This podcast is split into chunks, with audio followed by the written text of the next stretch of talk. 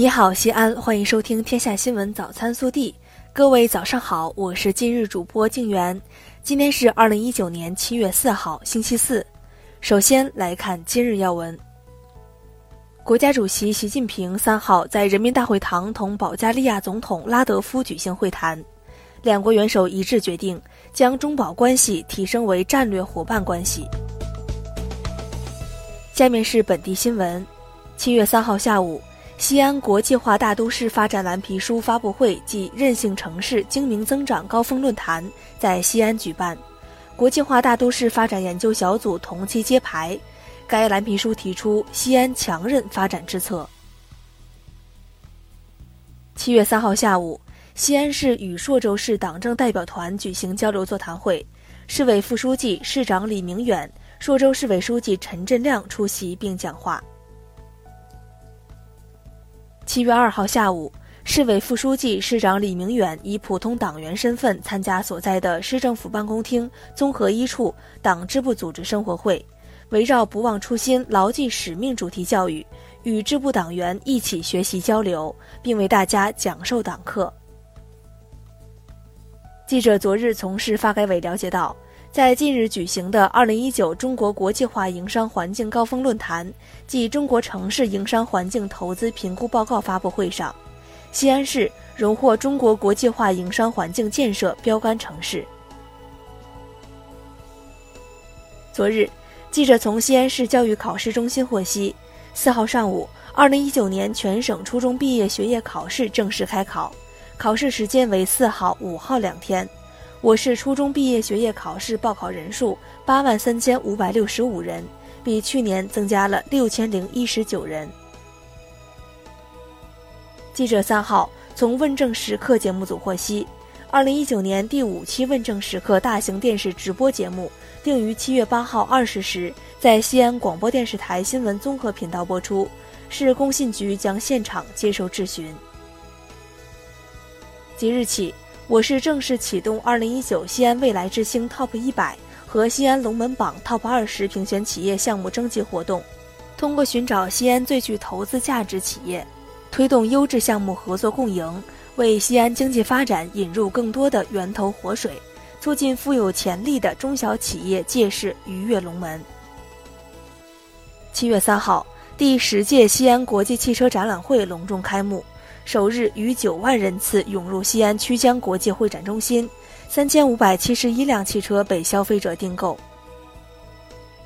七月一号，随着一列电力机车缓缓停靠在机车整备棚，标志着西安铁路枢纽西安站改扩建工程的先期实施工程，西安火车站新机务段正式建成运行。记者昨日从省招办获悉。二零一九年，陕西省普通中等专业教育计划招生三万七千五百四十七名。同时，今年我省本科二批填报志愿时间定于七月二十五号八点至七月二十六号二十点，请考生务必在规定时间内填报志愿，逾期不补。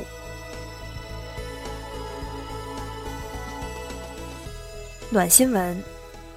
近日，在法国巴黎歌剧院附近，一男子突发疾病。恰逢在巴黎游玩的西安交通大学第一附属医院神经外科副主任医师李文涛在附近等车，发现情况后进行了紧急施救，男子转危为安。李教授这一举动在网上传播后获得大量点赞。下面是国内新闻，对于英国外交大臣亨特近日的涉港言论，中国外交部发言人耿爽三号在北京的例行记者会上表示。英方动不动就以守护者自居，这纯粹是自作多情、痴心妄想。记者三号从应急管理部获悉，应急管理部等四部门近日联合下发通知，要求切实加强出租屋及校园周边经营场所消防安全管理工作，坚决整治电动自行车进楼入户、人车同屋、非线充电等突出问题，避免火灾事故发生。日前。国务院办公厅印发《关于加强非洲猪瘟防控工作的意见》，部署加强非洲猪瘟防控工作，全面提升动物疫病防控能力。记者三号从教育部获悉，近日有群众反映，通过百度、三六零等搜索引擎网站搜索高考志愿等信息，存在不规范和安全风险等问题。教育部立即会同公安部联合约谈网站相关负责人，要求在网站醒目位置提醒考生认准各地考试院和高校官方网站，并确保官方网站优先推荐。记者三号了解到，裁判尺度不统一是一段时间以来困扰民商事审判的突出问题。最高人民法院有关人士表示，要在民商事审判中统一裁判尺度。记者三号从工信部获悉，房多多、饿了么等十八家互联网企业存在未公示用户个人信息收集使用规则、未告知查询更正信息的渠道、未提供账号注销服务等问题，工信部责令相关企业整改。记者从辽宁省开原市委宣传部获悉，三号下午五时十五分左右，辽宁省开原市遭受突发龙卷风袭击。据初步统计，目前已造成六人死亡，一百九十余人受伤，现场救援正紧张有序进行。国家移民管理局副局长屈云海三号介绍，海南将实施更加开放的免签入境政策，如积极创造条件，逐步实现给予免签入境人员三十日以上的停留期限。记者三号从应急管理部获悉。今年，我国首个登陆台风穆恩已于三号在海南万宁和乐镇沿海登陆。截至三号十七时，尚无重大险情灾情报告。近日，一则女童遭猥亵案的事件引发关注。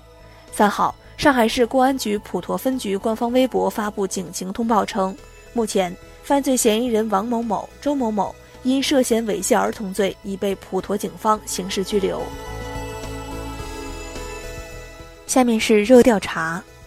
山西运城的小武参加工作一年多，他说最近公司领导找自己谈话称表现不错，但是发现他和同事们不合群，不愿和同事们一起吃饭。小武感到困惑和委屈，对此你怎么看？